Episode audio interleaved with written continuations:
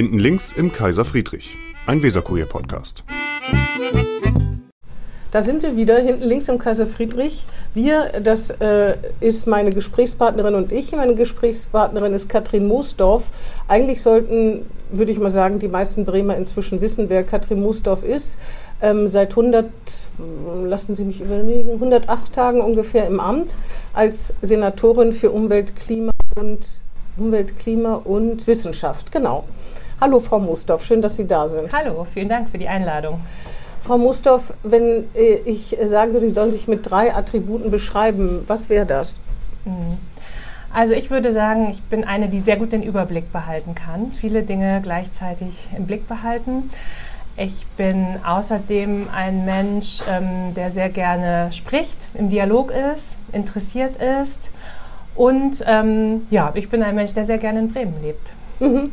Wenn, und wenn ich blind wäre, wie würden Sie sich mir beschreiben, damit ich mir ungefähr ein Bild machen kann? Unsere Zuhörer können ja, na gut, wir haben ein Foto, aber trotzdem.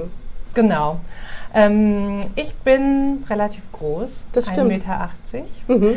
Äh, 1,82 Meter sogar. Um ist das von Vorteil eigentlich? Ähm, und äh, ich würde vielleicht noch sagen, ich habe dunkle Haare und ich bin Anfang 40, äh, ja. äh, um das Bild so ein bisschen Gut, das sieht man jetzt nicht. Das sieht man jetzt nicht. Ist das von Vorteil, ähm, 1,82 zu sein?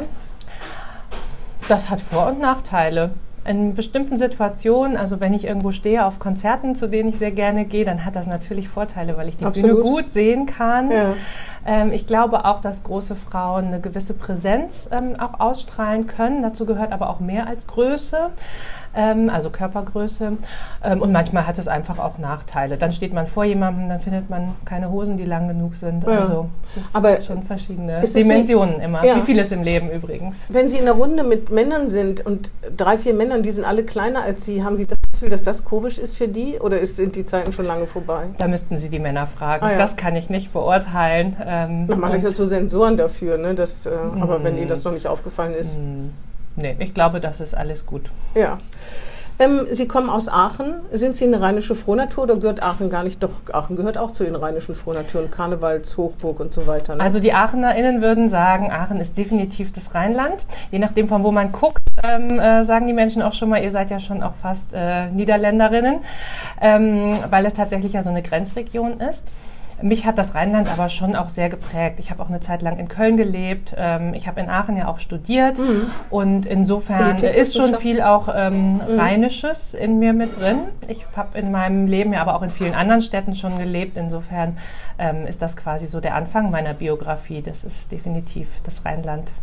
Ähm, darf man denn als Aachenerin in, Köln, Aachenerin in Köln leben? Das darf man. Das Aber gern gesehen wird es in Aachen nicht, glaube ich, oder? Ist das nicht so wie mit Düsseldorf und Köln? Nee, das ist ein bisschen anders, würde ich sagen. Also Düsseldorf und Köln, das äh, habe ich auch in der Zeit, als ich in Köln gelebt habe, natürlich immer sehr wahrgenommen. Ähm, da gibt es eine gewisse Konkurrenz, das ist zwischen Aachen und Köln ein bisschen anders. Und ähm, Sie haben ja Karneval auch schon als Stichwort genannt. Das ist natürlich was, ähm, die Aachener und die Kölner sind sich einig, dass man Alarv ruft und nicht Hello. Mhm. Das vereint natürlich auch. Sie gehören also zur Alarv-Fraktion, um das hier Definitiv. mal klarzustellen. Haben Sie als Kind, waren Sie im Karneval engagiert, wie wahrscheinlich alle Kinder da? Nee? Also Karneval ist schon was, was so saisonal ja eine Dankeschön. sehr große, große Rolle spielt. Und äh, natürlich hat mich das auch geprägt. Ähm, und ähm, das ist auch eine Tradition, die ich mag, gerade insbesondere auch für Kinder. Ähm, je älter man wird, desto mehr Fragen stellt man natürlich auch und nimmt man auch wahr, dass innerhalb von Karneval es auch sehr unterschiedliche Strömungen gibt und sehr unterschiedliche ähm, Dinge. Und einige davon machen mir Spaß. Also das heißt, ein kritisch, dass man ein kritisches Verhältnis zum Karneval entwickelt? Sozusagen. Ja, natürlich. Inwiefern denn? Wegen der es gibt, Mensch, es gibt Menschen, die äh, einfach auch gerne wegfahren aus dem Rheinland. Ach so, ja, ja, es gibt Karnevals Karnevals, äh, ja, ja. Karneval flüchten, genau. Und es gibt ja aber auch einen politischen Karneval, der auch ähm, sich kritisch mit mal die Stunksitzung ja, zum Beispiel. Da war ich äh, übrigens mit dem NABU mal im Elverrad oh, oben. Ähm, ja, genau. Also das war auch was, wo wir ähm, mit dem äh, Naturschutzbund zusammen äh, gemeinsam uns dann eben da auch in dem Karneval mit eingebracht haben. Also mhm. das ist sicherlich auch was, wobei ich sagen muss, in der Zeit jetzt, in der ich dann in Berlin und in Bremen gewohnt habe, ähm, tritt das natürlich ein bisschen in den Hintergrund und wenn ich Zeit habe, dann fahre ich auch zum Karneval ins Rheinland. Ach so, ah ja. Aber ähm, äh, das ist jetzt nichts, was äh, eine sehr große Rolle spielt in meinem jetzigen Leben. Mhm. Man muss es, also ich glaube auch da, das, das polarisiert ziemlich. Ne? Es gibt Leute, die können, können sich gar nicht anders vorstellen. Ich habe einen Kollegen, der fährt auch extra dahin ein paar Tage. Ähm, ich habe auch mal ein Jahr in Köln gelebt. Ich bin natürlich, ich bin weit weg gelaufen. Das ist irgendwie, man hat, man hat es in sich oder man mhm, hat es nicht. Mhm. mhm. Ähm, Sie haben Politikwissenschaften studiert. Äh, was war da der Auslöser? Können Sie sich da noch dran erinnern? War das immer klar, dass es Politikwissenschaften sein sollen? Mhm. Also ich habe schon immer gemerkt, dass ich ähm, ein sehr politischer Mensch bin und dass ich mich auch sehr engagiere für die Interessen ähm, von Gruppierungen, also auch von Jugendverbänden. Das Thema Pfadfinderinnen greifen wir vielleicht gleich auch nochmal mhm. auf. Da war ich immer schon sehr interessiert und habe mich auch in vielen Gremien engagiert. Und insofern war dann auch äh, Politikwissenschaften zu studieren und auch nochmal tiefer zu verstehen, wie politische Systeme funktionieren, was, was mich angetrieben hat.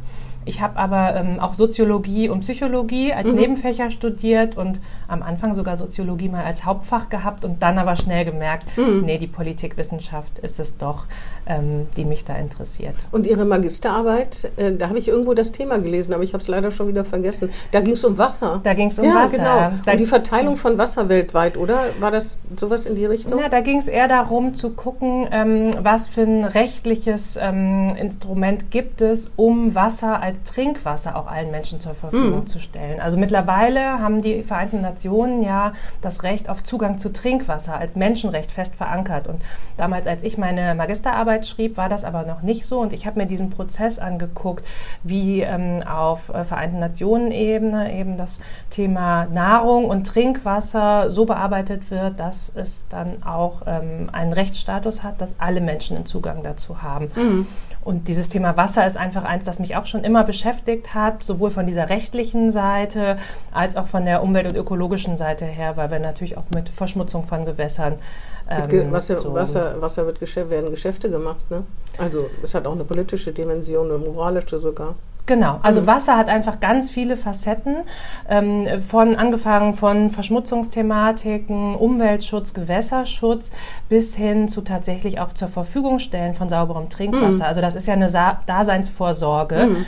ähm, äh, der wir nachkommen müssen und der ich jetzt ja auch in meinem neuen Amt ähm, eben auch nachkommen muss, mir da auch Gedanken über die Zukunft der Trinkwasserversorgung mhm, zu machen, die mhm. ja ähm, erstmal so sehr gut aufgestellt ist, gerade in Bremen.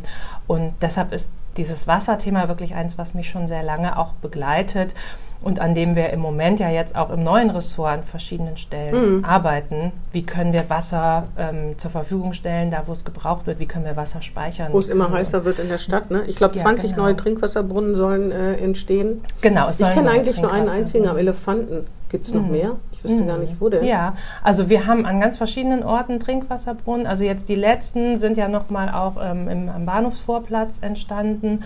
Und Am es Bahnhof, gibt, ähm, genau, also, nicht, also neben den Toiletten haben wir direkt auch nicht nur Toiletten, sondern auch Trinkwasserspender mhm. zur Verfügung gestellt. Und es werden stetig mehr.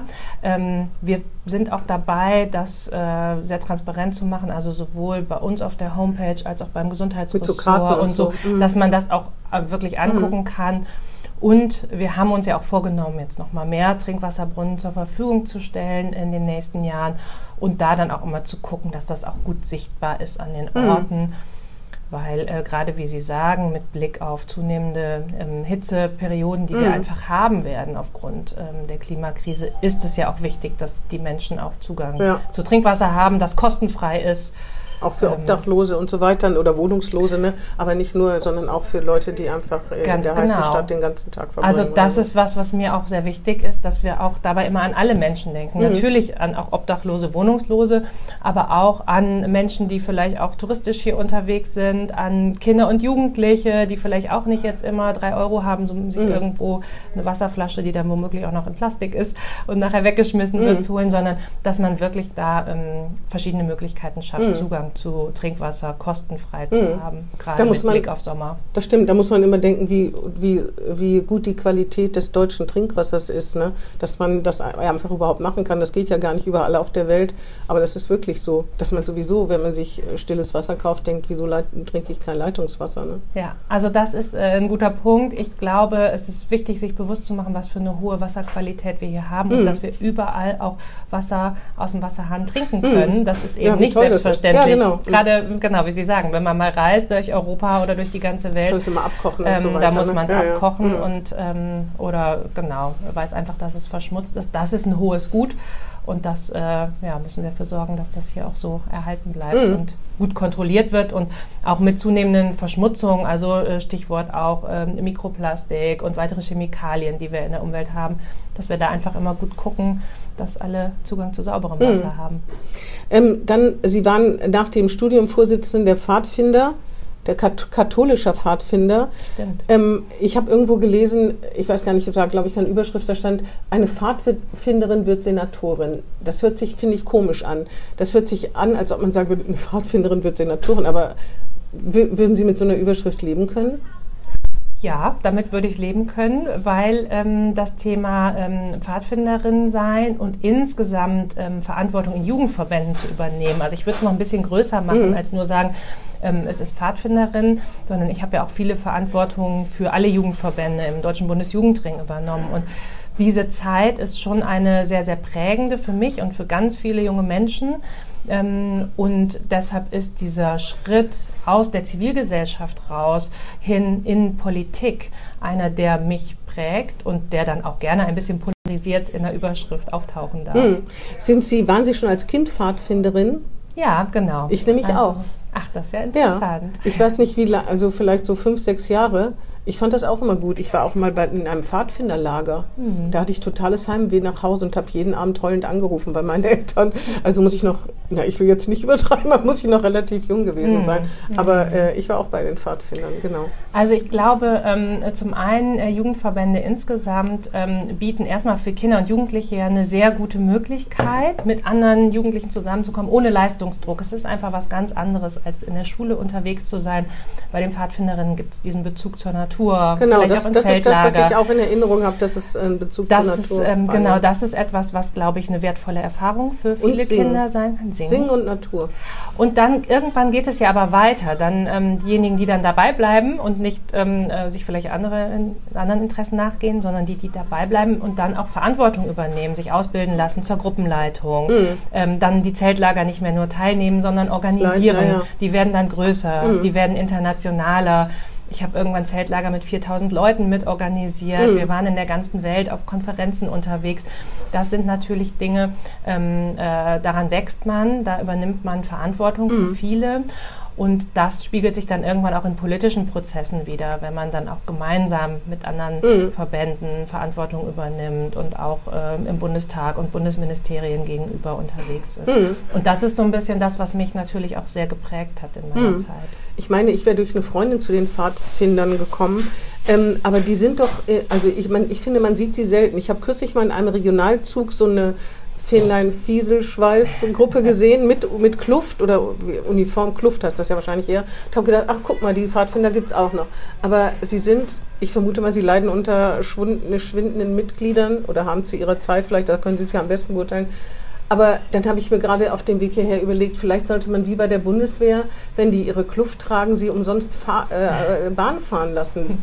Weil das ist ja eigentlich ganz gut, wenn man das zeigt. Oder ist das irgendwie von Nachteil? Ich weiß es gar nicht so genau, ob man dann plötzlich Leute darüber lustig machen oder so. Aber jedenfalls sieht man selten Pfadfinder oder ich sehe sie selten. Also ich glaube, ähm, da stecken so mehrere Aspekte drin in dem, was Sie gerade sagen. Ähm, also zum einen ähm, bei den Pfadfinderinnen äh, war es schon so, dass die Zahl immer eher konstant ähm, geblieben ist, auch was Mitglieder angeht. also in diesen Mhm. verschiedenen Verbänden waren es immer so 200.000 ungefähr So bundesweit. viele? Ah ja, ja, so viele. Und dann, wenn man noch mal guckt, was gibt es an weiteren Jugendverbänden, kommt man auch schnell auf ein paar Millionen Mitglieder. Ähm, aber ähm, ich glaube, das Thema Sichtbarkeit ist das eine, über das man sprechen kann. Es ist eine Wissenschaft für sich, ob man Kluft oder Tracht oder Uniform, wie auch immer man das nennt, trägt oder Ja, nicht. manche wollen vielleicht nicht, habe ich auch Ähm, genau, Mhm. also dieses Thema Sichtbarkeit ist, glaube ich, eins. Und dann eben auch ähm, wenn man guckt, wie entwickelt sich das weiter, welche Unterstützung brauchen auch junge Menschen, um sich zu organisieren, um ihre Interessen zu vertreten, ähm, wo soll das in Zukunft hingehen, welche Infrastruktur muss da auch ein Staat bereitstellen. Das ist natürlich mhm. nochmal dann ein anderes Thema. Es ist auf jeden Fall eine prägende Zeit für alle Menschen, die da, mhm. Ähm, die, da mit drin sind. Diese Kluft, da gab es doch, sind die Halstücher sagen irgendwas, kann ich mich irgendwie dunkel erinnern und man kann so Abzeichen kriegen, ne? Ich weiß nicht, ist das immer noch so? Also die ähm, Möglichkeiten, es gibt ja viele verschiedene Pfadfinderinnenverbände mhm. und die Möglichkeiten, ähm, was man da alles machen kann und wie man ähm, mit Abzeichen und Halstüchern umgeht, das ist eine Wissenschaft, ah, ja. sich dafür reicht die Zeit dieses Podcasts jetzt leider nicht. Das erzähle ich Ihnen gerne nochmal an anderer Stelle, aber es gibt einfach sehr viele verschiedene Verbände und das ist auch gut, weil wir brauchen eine Vielfalt ähm, äh, auch ähm, an verschiedenen Stellen in der Gesellschaft und eben auch da dürfen dann auch verschiedene Traditionen und verschiedene mhm. Wege ähm, eingegangen werden. Genau. Ähm, äh, das ist ja eine Tradition, ne? Also das stammt ja, ich weiß gar nicht, wie alt sind die Pfadfinder, wie viele 100 Jahre? Ja, deutlich über 100 Jahre. Ja, ja, genau. Mhm. Ähm, und äh, mit Knoten und Abzeichen und sowas früher bestimmt noch eine größere Rolle gespielt hat. Später hat man angefangen, Pokémons zu sammeln oder irgendwie sowas, keine Ahnung. Äh, sind, sind Sie eine Freundin von Traditionen, also die zum mhm. Beispiel sowas ausmachen, dass man so ein etwas altmodisches Halstuch trägt, was eben irgendwas sagt oder auf dem Oktoberfest sich die Schleife rechts mhm. oder links oder was weiß ich wohin bindet? Ist ja auch eine mhm uralte Tradition? Mhm. Also ich glaube, dass es bestimmte Traditionen gibt, die Sinn machen und ähm, die auch eine gewisse Orientierung geben und die schön sind. Mhm. Und zeitgleich gibt es aber auch die, unsere Aufgabe, alle Traditionen nicht ungeprüft zu übernehmen, sondern immer wieder hinzugucken und auch gerade mit Blick auf die junge Generation Dinge auch hinterfragen zu können und zu gucken, macht eine Tradition noch Sinn oder macht sie keinen Sinn. Das ist so ein bisschen die Haltung, mit der ich da rangehe. Mhm. Und ähm, ich trage gelegentlich das Halstuch, wenn ich ah, mit ja. den Pfadfinderinnen unterwegs bin. Sie sind noch Pfadfinderin. Ich bin noch ah, Pfadfinderin, ja. auch wenn ich jetzt mit dem neuen Amt alle meine anderen Ämter, die ich teilweise noch mhm. hatte, natürlich niedergelegt habe. Ähm, und äh, diese Idee aber auch, sich hin und wieder zu treffen mit Menschen, mit denen man seine bisherige Zeit verbracht hat und dann auch mal tatsächlich am Lagerfeuer zu mhm. sitzen, Gitarre zu spielen mm. und zusammen zu, singen. Das haben wir eben genau. auch schon gesagt. Das ist was, was mir ähm, in der wenig verbleibenden Freizeit, die ich jetzt noch habe, schon auch wichtig ist und was ich gerne mache. Wie ist denn die Bremer Pfadfinder, Pfadfinderkultur? Hier gibt es ja wahrscheinlich auch mehrere. Ne? Also äh, wie gesagt, ich äh, kriege davon wenig mit. Mhm. Also mehrere Pfadfinder, wie heißt das, Verbände, ne? Ich weiß nicht, katholische Pfadfinder wird es ja wahrscheinlich nicht geben in der Diaspora weiß ich Genau, nicht. also ähm, ich kann Ihnen sagen, es gibt verschiedene Verbände. Ah, ja. Ich bin mit verschiedenen in Berührung gekommen, weil ich sehr gerne auch zu dieser Aussendungsfeier des Friedenslichts gehe mhm. im Dom. Das mhm. ist ja auch was, wo auch äh, der Präsident oder die Präsidentin der bremischen Bürgerschaft immer mit dabei ist. Ähm, und wenn Sie da mal hingehen, da sehen Sie ein bisschen was ah, von ja. der Pfadfinderinnenlandschaft mhm. äh, in Bremen. Und da gibt es auch welche, die Ihnen das bestimmt ganz genau erklären können, wie das hier gerade aufgebaut aber ist. Sind Sie denn bei einem Mitglied? Ist man, wenn man nach Bremen zieht, automatisch als Pfadfinderin dann sozusagen wie im Landesverband, bei den Grünen Landesverband Bremen, dann im Pfadfinderverband mhm. Bremen? Mhm.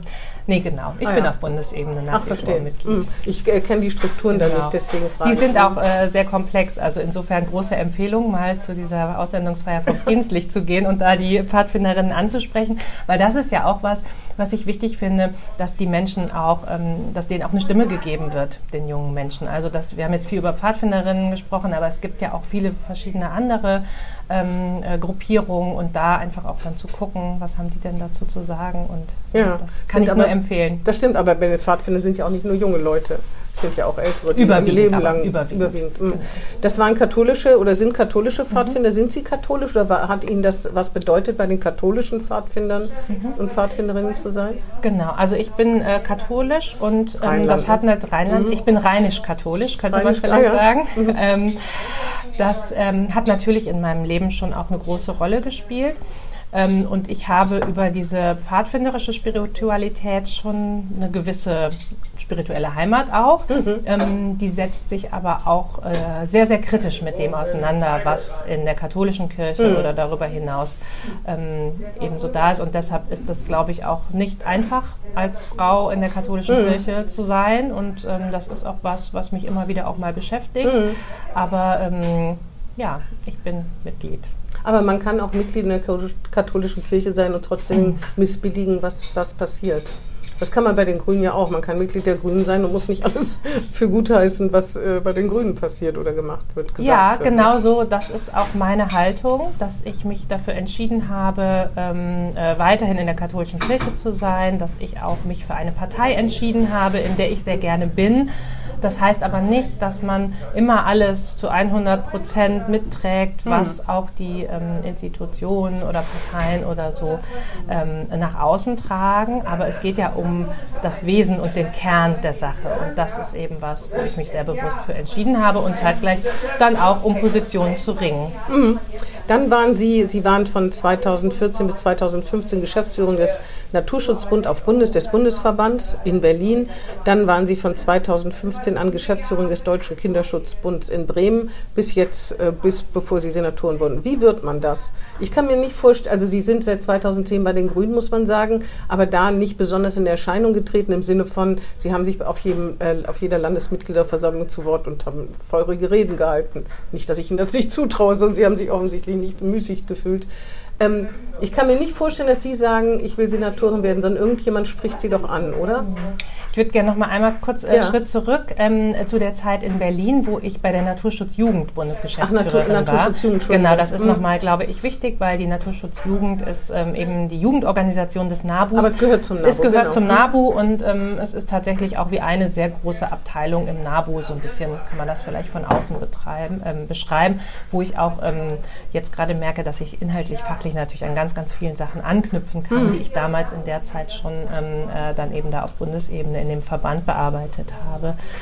Genau, und äh, nach der Zeit in Berlin bin ich dann ähm, eben nach Bremen gekommen zum Kinderschutzbund als Landesgeschäftsführung und habe hier in den acht Jahren ähm, schon sehr viel auch äh, sowohl äh, für die Organisation Kinderschutzbund als auch im politischen Umfeld dann ähm, äh, mich ja engagiert ähm, für den Kinderschutzbund und auch ganz bewusst da als Gesicht des Kinderschutzbundes mhm. bin ich in Erscheinung getreten. Und parallel habe ich aber natürlich immer schon, Sie haben es gesagt, seit 2010 bin ich Mitglied bei den Grünen. Auch das war eine sehr bewusste Entscheidung, ähm, in diese Partei einzutreten. Und äh, so habe ich mich auch bei den ähm, Bremer Grünen natürlich immer auf Landesmitgliederversammlungen und in verschiedenen Netzwerken äh, mit eingebracht, aber immer ähm, wohlwissend auch in einer zweiten Reihe und immer mit dem Blick auf die fachlichen Themen, die mich da mhm. bewegen. So. Mhm. Und diese Frage dann jetzt von der alten Position hin zur Senatorin ähm, ist natürlich schon so, dass man dann irgendwann gefragt, gefragt wird. Weil ich kann mir genau. gar nicht genau. vorstellen, dass man sich selbst bewirbt oder so. Ich habe mich nicht das beworben, sondern ich bin gefragt worden. Auf die Idee würde genau. man wahrscheinlich gar nicht kommen. Ne? Genau. Selbst wenn man das gerne machen würde, würde man wahrscheinlich nicht auf die Idee kommen.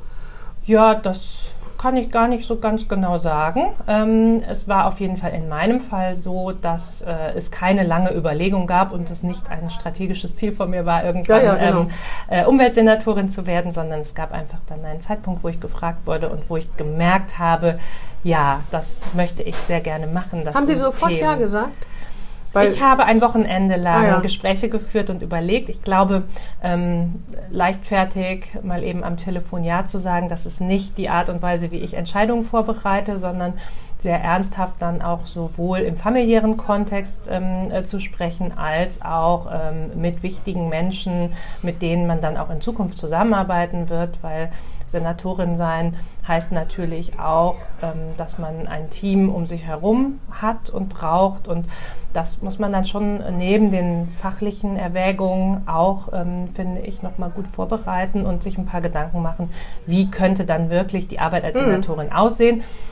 Mhm, zeitgleich ähm, ist sind lange Prozesse, wo man dann viel hin und her bewegt und lange zaudert und hadert ähm, auch nicht die Art und Weise, wie ich das mache, sondern ich habe dann sehr ernsthaft, sehr intensiv einige Tage lang geprüft und kam dann mhm. zu dem Schluss, dass ich das gerne mache. Weil das Amt hat auch Schattenseiten, ne? das, das ist einem ja bestimmt bewusst. Ne? Sie stehen ganz anders im Licht der Öffentlichkeit, das ist nicht immer nett.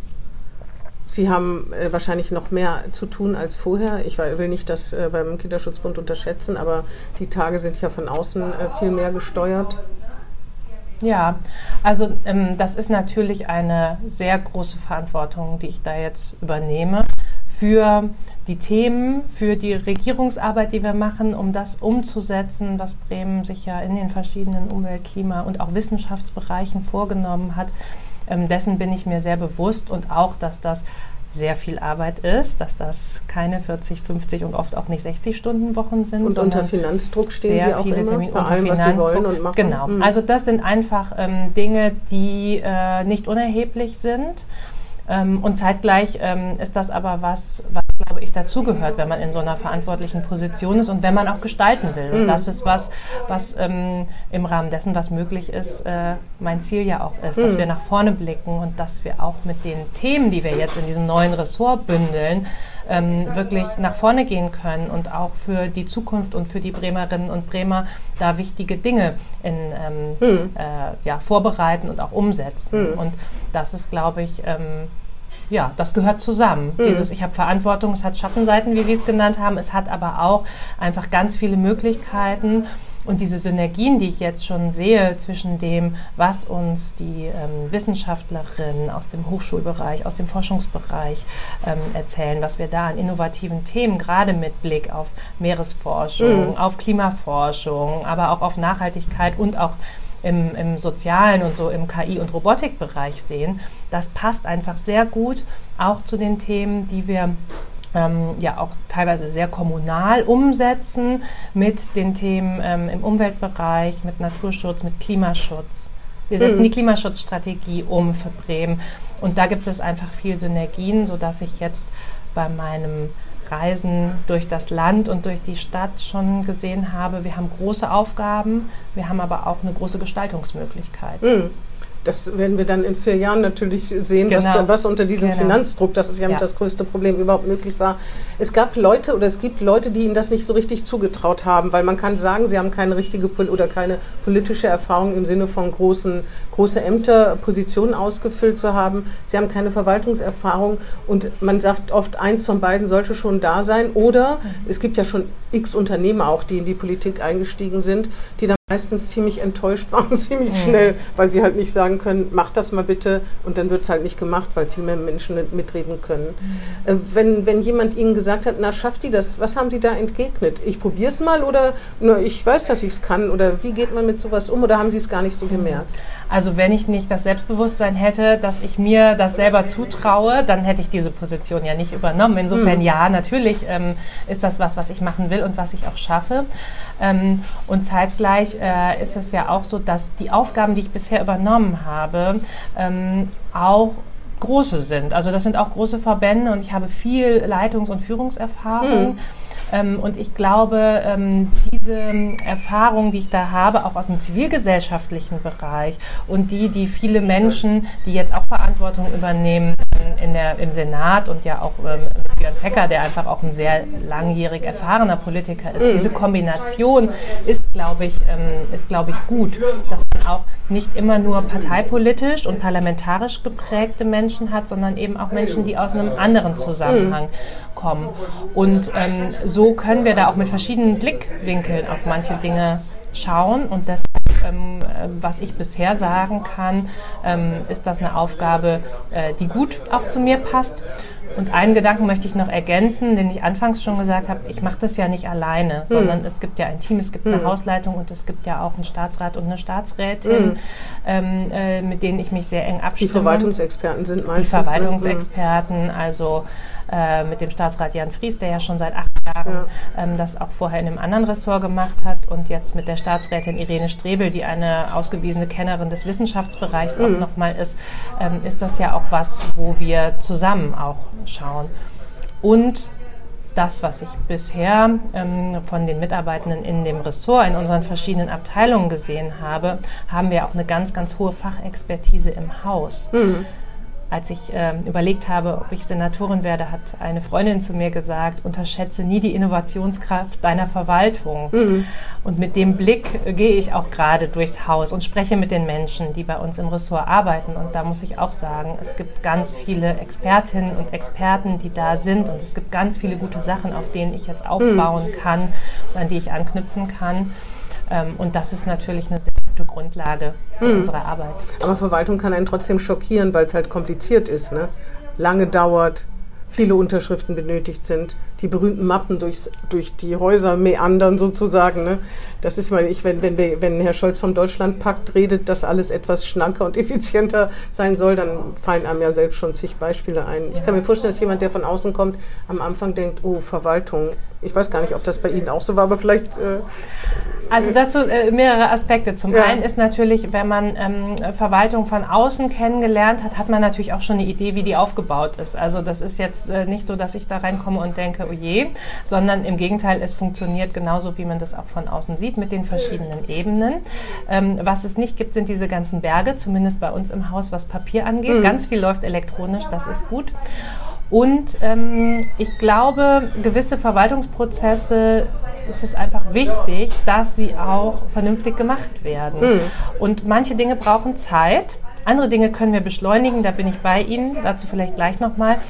Aber mir ist jetzt erstmal wichtig, es gibt Gesetze und es gibt Vorschriften und Dinge, an die Verwaltung gebunden ist und die wir auch sehr sorgfältig machen müssen. Also genau dafür sind wir ja da, Dinge zu überprüfen, gerade wenn es darum geht, zum Beispiel im Umweltbereich auch zu gucken, was sind die ganzen Vorhaben in der Stadt, was haben die für Auswirkungen auf die Umwelt, wenn da Genehmigungsverfahren sind oder auch mit Blick auf die Gewässer, das hatten wir eben schon, ähm, dann finde ich das wichtig, dass wir das sorgfältig machen. Mhm. Ähm, und zeitgleich gibt es natürlich auch immer wieder Prozesse, und die schauen wir uns jetzt auch gerade an, mhm. ähm, wo es vielleicht länger dauert, als es sein müsste. Mhm. Das hat auf der einen Seite was mit Personal zu tun. Wir brauchen an bestimmten Stellen auch ähm, äh, ausreichend Personal und gut ausgebildetes Personal. Das ist wie überall, mhm. wie überall schwierig. Mhm. Und das hat aber manchmal auch was damit zu tun, ähm, in welcher Reihenfolge werden Dinge bearbeitet, wie viele Prozesse stecken da wirklich dahinter, wo kann man Sachen verschlanken. Mhm. Und das ist was, das haben die Staatsräte und ich uns auch vorgenommen, mhm. dass da, wo wir das beeinflussen können, wir uns die Sachen nochmal angucken. das habe ich zwar schon öfter gehört, aber ich bin gespannt. Also von anderen Staatsräten beziehungsweise ja. von anderen Senatoren. Ja. Äh, Bremen war ja sogar mal Modellstadt für Entbürokratisierung. Weiß gar nicht, was daraus geworden ist. Also äh, viel nicht. Da wurden Gesetze immer überprüft, ob sie noch Bestand haben oder ob man sie abschaffen kann und so weiter und so weiter. Das ist schwierig, ne? Die, das ist aber nichts Bremisches, sondern bundesweit. Hat sie denn irgendwas, was hat sie überrascht oder was äh, nach den 110 Tagen oder wie viel es genau sind, ist anders als sie dachten oder besser oder sch schlechter, kann ruhig besser sein. Was ist anders, als sie äh, das vorher gedacht haben oder gibt es da eigentlich nichts?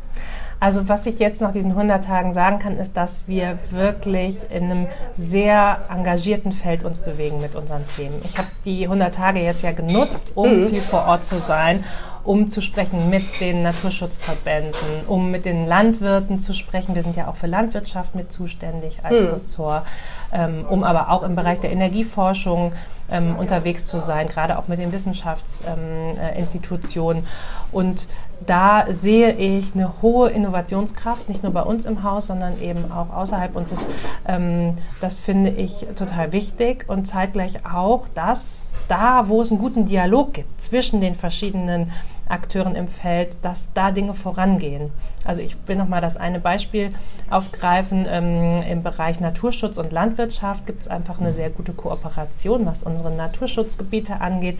Da ist der BUND mit dabei, da sind die Landwirte mit dabei, da ist aber auch unser Ressort mit dabei, zu gucken, wie kann es gelingen, dass landwirtschaftlich Flächen bearbeitet werden und zeitgleich aber auch die Wiesenvögel geschützt werden, die mhm. Ökologie geschützt wird. Ähm, und das und hat Sie positiv überrascht, wie viel schon in diesem kleinen St Land sozusagen geredet wird.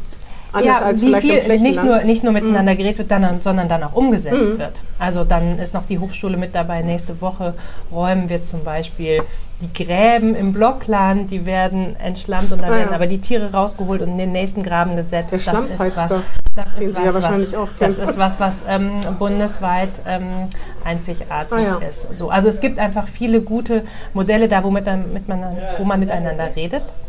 Und es gibt Sachen, ähm, die vielleicht nicht so gut laufen, wo der Dialog noch angeschoben werden muss.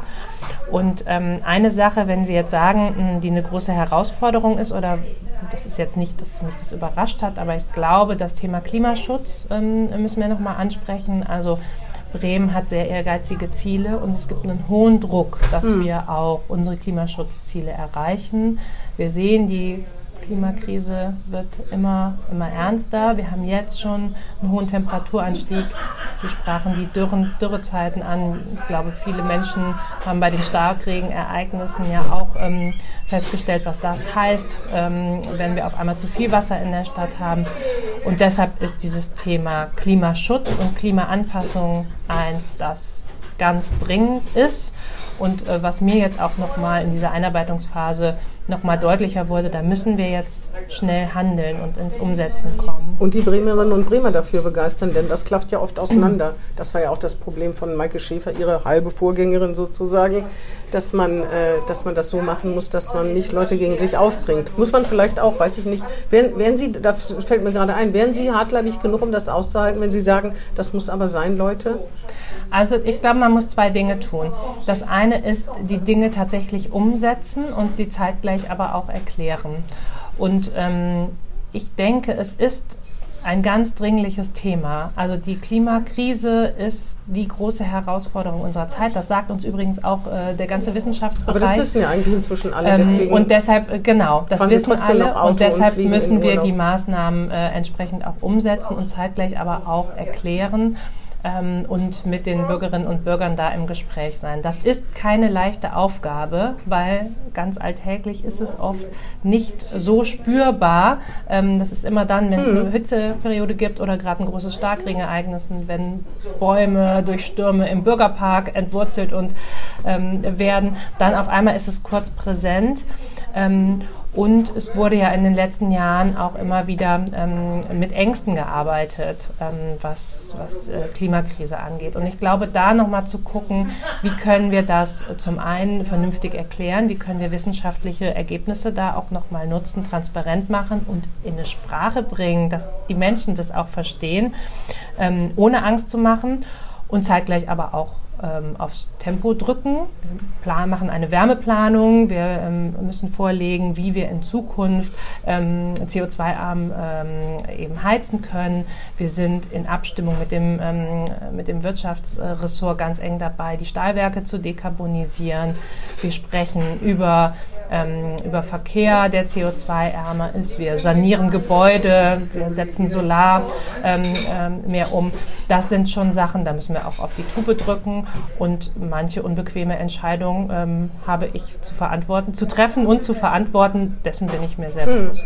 Ich glaube nicht, dass es bei den Menschen am Wissen scheitert. Ich glaube, es scheitert, sie müssen nichts mehr erklären, sondern äh, ich glaube, es scheitert daran, dass man nicht gerne Komfort aufgibt. Ne? Mhm. Das ist ja das Überwinden. Ich weiß es eigentlich. Ich glaube, die meisten Leute haben auch ein schlechtes Gewissen, wenn sie sich nicht so verhalten, wie sie wissen, die sich eigentlich verhalten sollten mhm. und trotzdem machen sie es. Das zu überwinden ist, glaube ich, der mhm. große Schritt. Da komme ich zu meinem Lieblingsthema, was wahrscheinlich nicht Ihr Lieblingsthema ist oder die Frage, die Sie wahrscheinlich auch schon gehört haben, ich denke mal, dass Sie sich damit befassen müssen, sind die Platanen in der Neustadt. Wie ist da der Stand? Was sagen Sie dazu? Ich meine, ich, ich kann das, ich kenne, habe die beiden Gutachten oder die verschiedenen Gutachten nicht gelesen. Ich bin eine absolute Laien und kann das nicht beurteilen. Ich kenne halt nur beide Positionen. Ne? Ja. Da fängt es ja schon an, Leute, das Leuten entweder zu sagen, wir machen es doch nicht und die Platanen bleiben, ist eine Entscheidung, oder ihnen das noch verständlicher zu machen, dass es sein muss. Also das Wissen ist halt da. Ne? Also ich bin gestern ja ähm, mit dem äh, Deichverband äh, links der Weser unterwegs gewesen bei der jährlichen Deichschau. Mhm. Und ähm, da habe ich nochmal mir sehr eindrücklich äh, vor Augen ähm, führen lassen, was es bedeutet, gute Deiche zu haben. Mhm. Also wir brauchen gute Deiche. Mhm. Es sind über 80 Prozent der bremischen Fläche hochwassergefährdet. Mhm. Also wenn wir keine Deiche hätten, wären hier jeden Tag 80 Prozent mhm. der der Fläche unter Wasser. Ähm, wir haben zum Glück gute Deiche und das ist insbesondere jetzt wichtig vor der Sturmflutsaison im Winter, ähm, dass, die, dass wir wirklich da äh, gute Deiche haben und auch stetig dabei sind, die zu erhöhen. Mhm. Weil das sagt uns auch der Weltklimarat, mhm. äh, der Meerwasserspiegel steigt mhm. ähm, und wir müssen unsere Deiche ertüchtigen, heißt das dann immer. Ähm, und auch höher bauen. Und das gilt natürlich für das ganze Stadtgebiet und für das ganze Land, dass wir da gut hingucken müssen. Und der Zustand der Deiche, die die Neustadt ja insbesondere vor Wasser ähm, schützen, ist auf Dauer, gerade mit Blick auf den Weltklimarat, eben so nicht hm. ausreichend. Das heißt, da müssen wir, und das ist auch ja mit die Verantwortung meines Ressorts, für guten Deichschutz sorgen.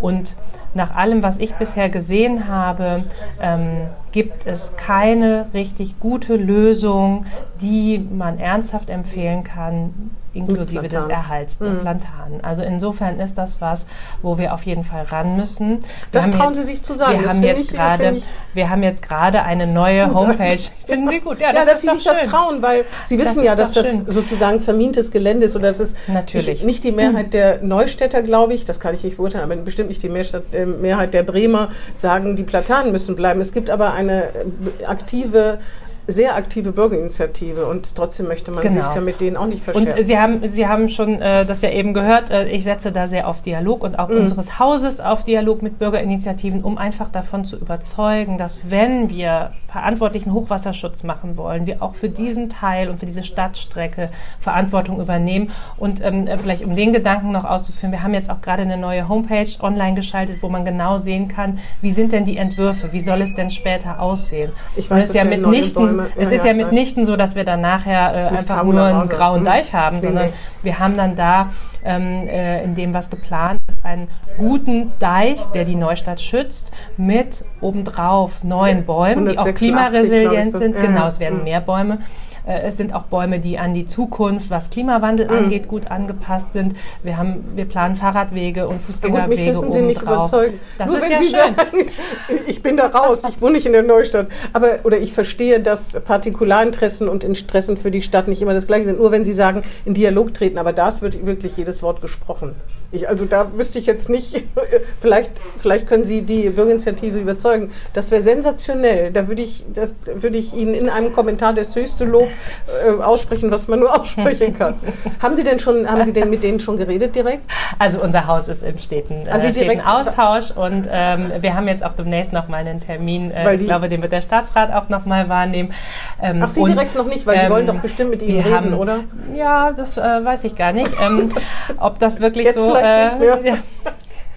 Genau, also deshalb äh, nochmal, das ist ein wichtiges Thema und ähm, äh, Sie wissen ja auch, ich bin für das Thema Grün in der Stadt verantwortlich und ich bin auch äh, eine Person, der das Thema Bäume sehr wichtig sind. Aber natürlich, wenn wir über Hochwasserschutz sprechen, ist, geht es erstmal der Schutz der Bevölkerung mhm. da natürlich vor. Ähm, und äh, insofern ähm, bin ich da auch wirklich dafür, dass wir da einen richtig guten Deich äh, hinbauen, der eine hohe Lebensqualität für die Menschen hat, der Grün obendrauf hat. Ähm, aber ich sehe da äh, jetzt entsprechend ähm, auf der Grundlage, die Sie gerade geschildert haben, keine Lösung, in der die Plantanen so erhalten bleiben können, ja, ja. leider. Ähm, aber vielleicht nochmal mit Blick ähm, auf Grün in der Stadt insgesamt, äh, weil mir das natürlich schon ein wichtiges Thema ist, dass wir auch hier nochmal gucken, wie können, ähm, wie können wir Grünflächen, wie können wir Bäume, wie können wir Parks ähm, weiterhin in der Stadt so erhalten oder auch ausbauen, das dass gut, sie ja. ähm, auch äh, nicht nur einen ökologischen Mehrwert haben, sondern eben auch diesen sozialen Aspekt ähm, ähm ja, dafür mit da sind. Also das der Begegnung in, sozusagen. Der Begegnung, ja. Und ich habe aber auch jetzt beim Kinderschutzbund zum Beispiel ja sehr viel mit Menschen zu tun gehabt, die zu Hause in beengtem Wohnraum ja, leben, wo es keine Gärten gibt, wo Kinder keine Möglichkeit haben, sich zu anderes, bewegen. Oder wenn, dann auch Betonflächen, mhm. die im Sommer bei Hitze gar mhm. nicht gut, ähm, gut sind. Und deshalb, glaube ich, müssen wir uns auch ähm, die Quartiere und die Grünflächen so angucken, dass die eben auch diesen Aspekt, Kinder können da sich bewegen, da kann man spielen, da gibt es ähm, Bäume, die Schatten spenden. Sehen, wo ähm, die Äpfel herkommen. Äh, ja, genau. Wo vielleicht dann aber auch nochmal ein bisschen in Richtung ähm, äh, Umweltbildung, wo es dann auch eine Biodiversität mhm. gibt, wo man sowas miteinander verknüpfen kann. Also das ist eigentlich mein Bild ähm, äh, von einer Stadt, ähm, wo ich auch gerne mit dran arbeiten möchte, dass wir da mehr Orte schaffen mhm. oder die Orte, die wir schon haben, auch wirklich nochmal angucken, dass sowas da möglich ist. Ja, zwei Fragen habe ich noch. Gibt es irgendeinen neuen Plan, also irgendwas, was in der Vorzeit, bevor Sie das Amt angetreten haben, noch nicht angefasst worden ist oder ein Traum, den Sie gerne verwirklichen würden? Traum ist vielleicht ein bisschen hochgegriffen. Ein Projekt, an dem Ihnen schon immer viel gelegen hat und wo Sie denken, jetzt habe ich die Chance, das in Bremen durchzusetzen, mhm. umzusetzen? Mhm. Also ähm, ich glaube, anknüpfend an das Thema Wasser und Grün mhm. gibt es schon ähm, das Thema Schwammstadt, was mir sehr mhm. wichtig ist. Aber das ist, glaube ich, schon Das ist was, da gibt ne? es schon ja. was, natürlich. Mhm. Also das ist jetzt nichts, wo ich mit um die Ecke komme und sage, mhm. ich habe eine ganz neue Idee, ähm, sondern äh, wo ich denke, da gibt es schon viel Gutes in Bremen, an das man anknüpfen kann, was aber jetzt auch absolut wichtig und zeitgemäß ist, dass wir ähm, uns anschauen, wie kann die Stadt wirklich was Wasser in dem Moment, ähm, wo es zur Verfügung ist, speichern. Mhm. Wie können wir das in Grünflächen tun? Wie können wir das aber auch zum Beispiel, wenn wir mit Hansewasser sprechen, ähm, äh, so tun, dass auch wirklich Wasser vorgehalten wird? Ähm, und wann ähm, muss einfach dann auch das Wassermanagement so sein, dass in Dürrezeiten das zur Verfügung mhm. steht? Ich spreche mit Frau Insal darüber, wo kann man Flächen entsiegeln, wo macht es Sinn, dass mhm. einfach Wasser auch dann zugeführt wird den, den Flächen und nicht in irgendwelchen Kanälen ähm, einfach dann äh, dem Fluss und letztendlich dem Meer zugeführt wird, ohne dass wir es nutzen. Also deshalb dieses Thema Wasser und Grün in der Stadt, das ist schon eins, was ich mir auf jeden Fall auch auf die Agenda geschrieben habe. Mhm. Ähm, und da kann ich anknüpfen an vieles, was es schon gibt. Da kann man aber auch neue Prioritäten setzen und ähm, äh, auch neue Aspekte, wenn man mal ein bisschen rechts und links guckt, mit ja. einbringen. Meine letzte Frage ist, was machen Sie zum Ausgleich? Ich weiß nicht, in den ersten 100 Tagen, wahrscheinlich ist da nicht viel mit Ausgleich, weil Sie auch so viele Leute kennen, Menschen kennenlernen müssen im eigenen Ressort und äh, drumherum. Aber was machen Sie, wenn Sie, wenn Sie irgendwie nach so einem anstrengenden Tag, den es zwischen vorher schon x-mal gegeben hat, um sich runterzukommen oder wie man das auch immer nennt? Also eine der Sachen, die ich äh, zuallererst gemacht habe, ist mir ein neues Fahrrad. Äh, ich habe schon gesehen, Sie sind mit Fahrradhelm und Fahrradtasche Fahrrad gekommen, dass Sie mit Fahrrad unterwegs Und äh, das ist tatsächlich was, was mir auch hilft zum Runterkommen. Also äh, die Wege Nach Hause zu fahren äh, nicht, die Wege mhm. nicht nur ähm, irgendwie mit, äh, mit Auto oder Straßenbahn oder irgendwas ähm, zurückzulegen, sondern Fahrrad mhm. zu fahren. Ich glaube, das ist was, das macht in Bremen mir auch richtig Spaß und ich fahre sehr gerne an der Weser lang. Ähm, also Fahrradfahren hilft auch beim Runterkommen und auch um nochmal die Gedanken zu sortieren ähm, mhm. die ja sehr vielfältig sind. Ähm, und ansonsten ähm, Lagerfeuer und Gitarre spielen. Naja, na, das werden Sie ja nicht so häufig machen können, oder? Bei sich im Garten? Machen Sie das da auch? Da mache ich das auch, aber Ach, tatsächlich in den ersten 100 Tagen nicht. Das war in der Zeit davor, dass ich zuletzt das Lagerfeuer äh, im Garten hatte. Ähm, aber äh, solche Begegnungen dann auch mit Freunden äh, draußen sein, draußen sein. Ah, ja. Und ähm, Sie haben schon recht, in den ersten 100 Tagen äh, kam das äh, viel. viel. zu kurz. Ähm, vielleicht gibt es aber hin und wieder die Gelegenheit, auch neben der Arbeit als Senatorin für solche Gelegenheiten. Wie ist es mit Sport, Lesen, Kochen und sowas? Also alles? Sie nicken jetzt so, kochen ja gut. Äh. Ja, also ähm, das ist jetzt nicht, wo ich sage, da setze ich meine Prioritäten mhm. drauf, aber natürlich muss man auch äh, gucken, dass man neben den ganzen Tätigkeiten, die man im Sitzen äh, verrichtet, immer wieder sich bewegt, nicht nur auf dem Fahrrad, sondern vielleicht auch mal noch ein bisschen anders. Also Sport ist, glaube ich, schon auch was, ähm, äh, was wichtig ist und auch ähm, soziale Kontakte einfach zu haben, auch neben dem Politikbetrieb ist was, was äh, das geht, glaube ich, allen Politikerinnen so oft zu kurz kommt was aber eine gewisse Bedeutung natürlich auch für die eigene ähm, mentale Gesundheit ja, hat. Das ich dachte, nicht zu halt, kommen. Es geht um so ein Hobby, ne, dass Sie sagen, Sie gehen total gerne ins Kino oder Theater, da verpassen Sie keine Premiere oder irgendwie sowas. Könnte ja sein. Ne? Wenn man Zeit dazu ich hat. Ich gehe gerne ins Kino und ins Theater, aber ich verpasse sehr viele Premieren, das kann ich Ihnen sagen. ja, man muss ja auch nicht immer in die Premiere gehen. Ne? Ja, ja das genau. waren meine Fragen, Frau Mostov. Ich äh, denke mal und hoffe, dass unsere Zuhörerinnen und Zuhörer Sie ein bisschen besser kennenlernen konnten. Und danke Ihnen für das Gespräch. Oder haben Sie noch irgendwas, was Sie äh, loswerden wollen im weitesten Sinne? Alles gut. Vielen Dank für ich das Gespräch. Ich hoffe, wir treffen Austausch. uns nochmal so in zwei, drei Jahren. Dann gucken wir mal, was aus Ihren Plänen geworden ist und ob Sie begeistert oder ein bisschen ernüchtert sind, was ja auch nicht schlimm wäre. Ein bisschen ernüchtert ist ja wahrscheinlich jeder in jedem Beruf. Äh, das würde mich freuen. Ja, das machen wir sehr gerne. Vielen gut. Dank. Vielen Dank. Das war Hinten links im Kaiser Friedrich, ein Weserkurier-Podcast.